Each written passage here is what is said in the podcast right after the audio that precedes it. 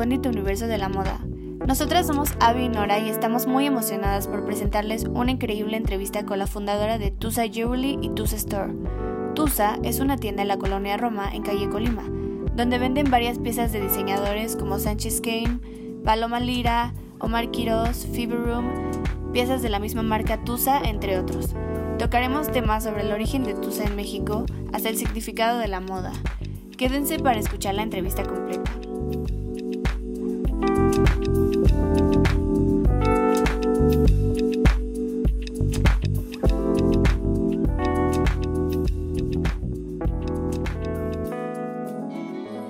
Hola, estamos aquí con Susan Atala, directora y fundadora de Tusa Store y Jewelry también. Pues primero que nada, muchas gracias por darnos la oportunidad de platicar contigo y que nos compartas un poco de tu conocimiento. Y para empezar nos gustaría hablar un poco sobre ti, dónde creciste, dónde estudiaste o bueno, cómo te introduciste al mundo creativo y de la moda. Eh, siento que yo, bueno, mi papá era una persona que, que siempre ha estado muy involucrado en la moda. Él tenía una, una marca de ropa que se llamaba Genesis y Moderato, que era muy famosa en su época, en los 80s y finales de 90s.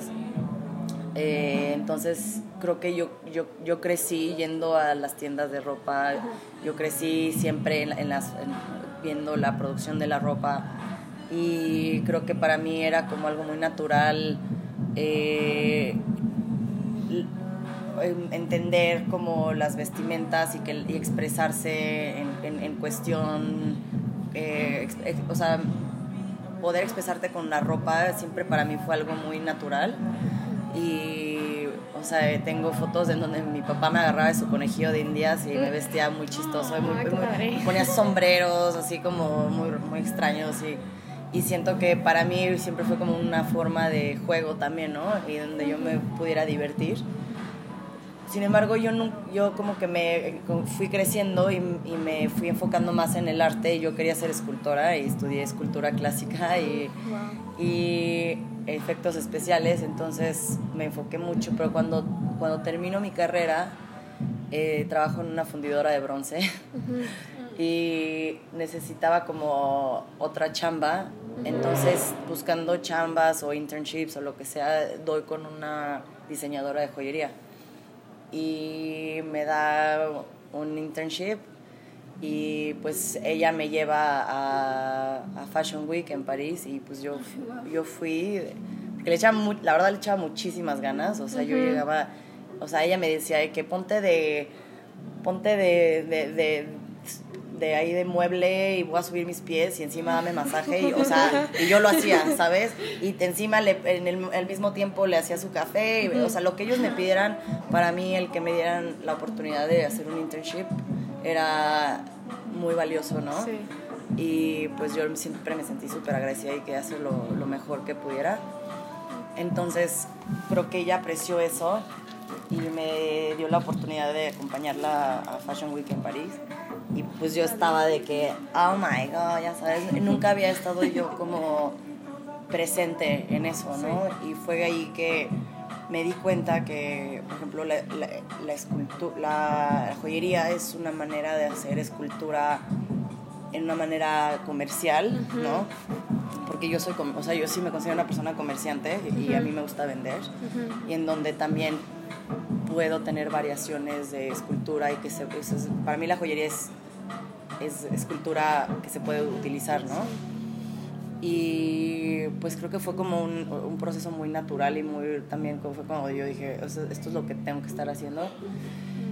Yo realmente no estaba tan involucrada con la moda porque sí, sí tenía como un poco, está un poco problematizada con todo el rollo de, o sea, como que siento que sí puede llegar a ser un ambiente extremadamente superficial y y a mí me conflictuaba mucho eso, sin embargo terminé cayendo en eso porque pues es lo que a lo que me dedico.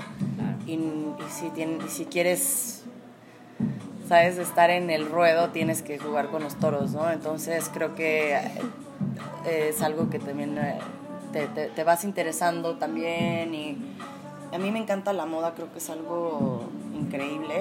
Y conforme he estado, la ropa la empezamos a hacer porque todo, yo compraba mucho vintage y cosas así, o luego yo mandaba a hacerme ropa y a mis amigas les gustaba mucho, entonces me empezaron a decir como tú deberías hacer ropa y pues sí ha sido, fue un proceso igual también como muy natural.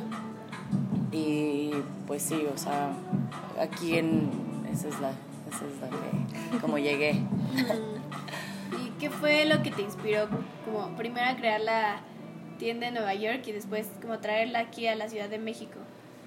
Eh, yo cuando yo estudié en, en Londres, estudié escultura y de ahí conseguí mi internship y luego mi chamba. Entonces termino con mi pareja y dije, ya me tengo que ir de aquí. Entonces eh, me regresé a México un ratito, pero me sentía muy limitada aquí como a... Sentía que, que yo, no, no, sentía que era el momento para mí de regresar a México. Y yo creía que, que necesitaba yo estar en, en Nueva York porque creo que es real cuando dices que si la haces en Nueva York, la haces en cualquier lado, ¿no? Sin embargo, creo que de una manera, yo ahorita pienso un poco diferente, porque antes no me cuestionaba tanto cosas que hoy por hoy sí me cuestiono, en donde, pues obviamente como no debería ser así, debería, debería existir como ese rollo de, de tener el apoyo que, por ejemplo, en Estados Unidos le dan a, los diseñadores, ¿no? Y aquí creo que eh, no existe tanto y por eso yo me sentí muy limitada. Entonces sentí que tenía que irme a Estados Unidos para tener un nombre ahí y de ahí aquí tener un por, por, consecuencia una, un, reconocimiento, un reconocimiento, ¿no? Entonces, pues sí, allá llegué a trabajar con una diseñadora de joyería que se llama Pamela Love y estuve ahí un año y después yo ya no podía más, necesitaba hacer lo mío, entonces le di las gracias y empecé a trabajar Tusa. Y pues, o sea, fue también un toque de, suerte de la gente que conocí, o sea, siempre he tenido el apoyo de, mi núcleo de amigas que están en el, en el mismo ámbito, que me apoyaron muchísimo allá. Y creo que solito todo empezó a darse, ¿no? Entonces, pues obviamente también chambear muchísimo fue, ¿no? Entonces, ya establecida un poco más en, en Estados Unidos, yo venía muchísimo porque todo lo, lo empecé a producir en... Empecé en Tasco, ¿no? Así que con artesanos me lo hacían y me lo mandaban.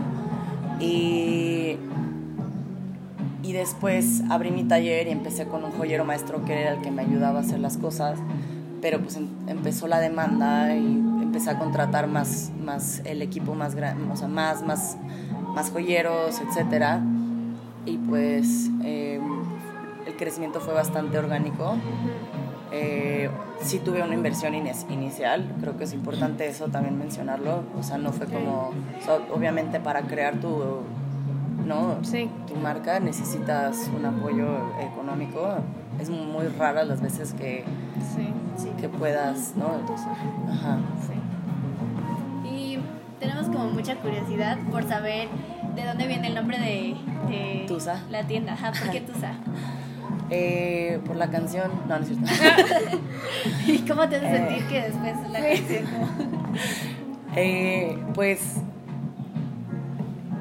hay una película que no sé si la conocen, de los tres, se llama Los Tres Huastecos de Pedro Infante.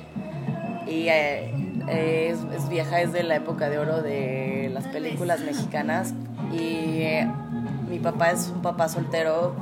Y en, en, esa película hay un papá soltero y tiene una hija que se llama La Tucita. Ah. Entonces mi papá son muy unidos y es muy latosa y es también la primera mujer feminista, niña feminista que, que yo identifiqué en mi vida sin darme cuenta que...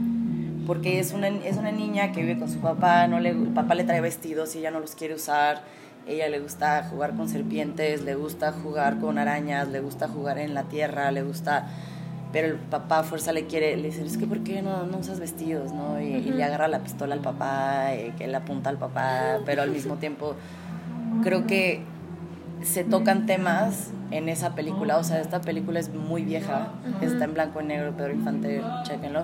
Sí. Eh, se tocan temas muy casualmente eh, que, que en esa época, pues, o sea, en la vida real era fuerte, ¿no? Sí. Número uno, un papá soltero, Sí. ¿no? Con su hija. Y número dos, una niña en la que se está, eh, que se está revelando a, a- a usar todas estas es- estos estereotipos sociales, ¿no? Y de género, obviamente. Entonces, eh, mi papá sí me decía, es que tú eres la tucita, tú eres la tucita. Entonces, de ahí evolucionamos a, a, a Tusa. Ay, qué bonito. Para mí también era muy importante no llamarlo, yo quería que fuera algo como, o sea, y no porque yo soy Tusa, sino porque lo que representa, esa fuerza Sí. que representa Tusa, ¿no? Eh, y a mí, a mí no me gusta mucho ponerle el nombre, el nombre de alguien a una marca porque creo que es un poco egocéntrico, obviamente quien lo haga, qué padre, pero no, no, para mí eh, pienso que eh, Tusa no soy yo, es el trabajo de todo el equipo, es el trabajo, la chamba, el sudor, lágrimas y sangre de todos, o sea, no soy yo nada más, entonces creo que sería bastante injusto que yo me llevara el crédito, ¿no? En un, en un nombre. Justo con todo este tras- trasfondo, ¿buscas llegarle a un consumidor en específico? No, o sea, ese es, ese es un problema que creo que estamos eh, viviendo porque eh, creo que tú sabes, tiene, o sea, eh, tiene como la apertura y para, para poder llegarle a, a todo mundo, ¿no? Eso es, eso es como mi sueño, que, que no se sienta como limitado a solo mujeres, a solo chavitas, ¿no? O sea, sí, a mí me gustaría que, que, le- que, que sea accesible también para todo tipo de gente y pues obviamente tener una opción que no sea como, ¿sabes? O sea, creo que... Sí, no limitarlo. Exacto, Sí. exacto, completamente inclusivo. Y todas las marcas que tienes aquí en Tusa de México. ¿son exclusivamente mexicanos, latinoamericanos o tienes de todo? Eh, buscamos principalmente impulsar al diseñador mexicano, eso sí es prioridad. Eh, sin embargo, claro que tenemos a diseñadores latinoamericanos, eh, hemos trabajado con marcas chilenas, argentinas, eh, brasileñas y, y ahorita justamente estamos intentando que sí sea como una, una, una marca, una tienda en donde sí tenga la plataforma para, para diseñadores latinoamericanos, ¿no? Claro que tenemos diseñadores de, de Estados Unidos, Sí. alemanes, o sea, pero que tengan eh, la misma, eh, el mismo ethos de, de este pues de, de Tusa y Sí. que, que tengan que, que, eh, El mismo ellos- campo Como que compartan que los compartan valores de la tienda. los valores. Bueno, ¿qué crees que es lo que hace a Tusa una tienda tan refrescante dentro del mundo de la moda en México y el retail así? Creo que eh, para mí, esto en cuestión personal, eh, me ha costado mucho trabajo poderme expresar libremente en cuestión de moda. Eh, y creo que para mí el, el- el poder vestirme como a mí se me hincha la gana ha sido un proceso en el que de autodescubrimiento y de autoamor y, y, y todo esto y, y lo que lo que yo quiero hacer eh, y, y proponer en Tusa es que la gente se, sienta que este es el lugar en donde en donde pueden venirse a expresar y no tenemos cosas que vas a encontrar en casi ningún otro lugar, ¿no? Entonces, este, en donde aquí no, no existe el miedo, existe como la celebración de tu personalidad, ¿no? Entonces, Y justo mm, nosotros sentimos que más que una tienda es como un lugar donde puedes estar un buen rato. A justo el interiorismo y los detallitos. Justo nostalgia. Sí, y es como muy bonita. o Sí. sea, como que te da una sensación así como, "Ah, está padre. Ajá, Y justo, Gracias. pues todo esto fue a propósito. Sí. ¿Cómo llegaste a este interiorismo? Fíjate que tengo mucha suerte, como les decía, de tener, de, poder, eh, tengo la suerte y el honor de poder trabajar con mis amigos. Eh, uno de mis mejores amigos se llama Juan Cámara, él es este arquitecto, pero se especificaba mucho más en, ah, en, escenografía. Y él, me, él hizo el, el pop-up de enfrente. Y cuando tuvimos la oportunidad de mudarnos a un espacio más grande, yo no lo dudé dos veces, porque Juan es una persona que me conoce desde hace mucho tiempo y creo que él conoce muy bien el ADN y el crecimiento de Tusa. Y cuando se diseñó, yo, o sea, los dos, yo no le tuve que explicar mucho. Y yo quería que esta tienda fuera una tienda en donde se sintiera que estás en México a mí no me gusta estar en tiendas en donde se pretende buscar eh, el europeísmo, o no sé si es una palabra, pero, ¿sabes? Buscar como, ay, que parezca una tienda de París, o que parezca una tienda de Nueva York, o que parezca una tienda de LA, o de Corea, o Japón. Es como, no, o sea, yo quiero que esta tienda se sienta como si estás en el centro, eh, ¿sabes? Entonces, por eso los miones, por eso como esta, esta celebración de, de, México, ¿no? Entonces, eh, para mí era básico y fundamental que se sintiera así.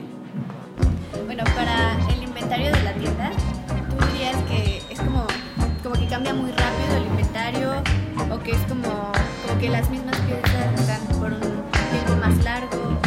Es muy difícil porque creo que México es un país, es una ciudad, la Ciudad de México es, es una ciudad atemporal por cuestión de, de, clima. O sea, sí llega a ser mucho frío, pero no llega a ser un frío en el que es como las temporadas extremadamente marcadas, ¿no? Eh, sí, este llega a pasar que pues obviamente sí, sí, es difícil porque hay piezas que son muy atrevidas y pues no se venden tanto, eso es una realidad. Eh, y pues es, es un poco frustrante y sí llega a quedarse piezas que las tenemos que estar moviendo y ha sido todo un aprendizaje, especialmente aquí en México, que, que la gente pueda como motivar a la gente que, que, quiera... que se atreva. Que se atreva, ¿no? Entonces justo la gente que compra aquí lo compran como una inversión o como ya moda pasajera. Exacto, sí, lo modan como, lo compran como moda experimental también creo. como, pieza única en mi armario. Exactamente. Sí. Eh, entonces, sí. Y bueno, Tusa no, o sea, por lo que hemos visto, como que no solo vende ropa, no solo vende indumentaria X, así nada más, sino que vemos que hay revistas de fotografía, están los piercings, el manicure, entonces entendemos que es como, como que engloban moda, moda. Justo la moda no solo es ropa. Claro, exacto. Es lo que vemos aquí, como que combinan todo eso. ¿Por qué decidiste que se combinara? Eh, para mí era, es súper importante crear comunidad. Eh, la razón por la que yo, yo eh, Otusa está posicionado es porque yo tuve un apoyo de comunidad extremadamente fuerte, eh, en donde mis amigas, eh, y en, Nueva York es algo que de verdad me, admiro mucho de, de, Nueva York, es que la comunidad es real.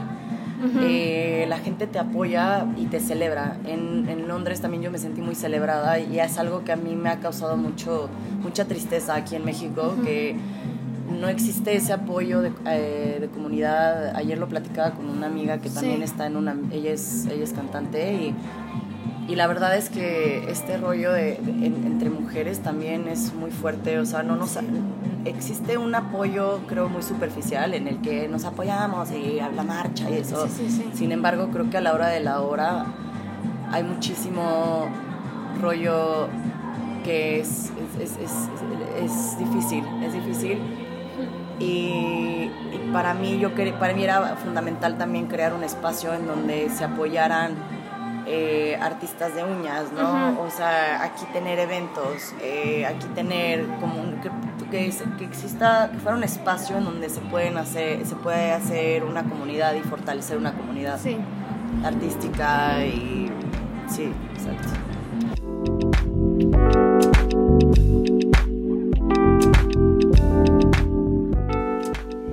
Gracias por visitar el recóndito universo de la moda. Continúa escuchando esta entrevista en el siguiente episodio.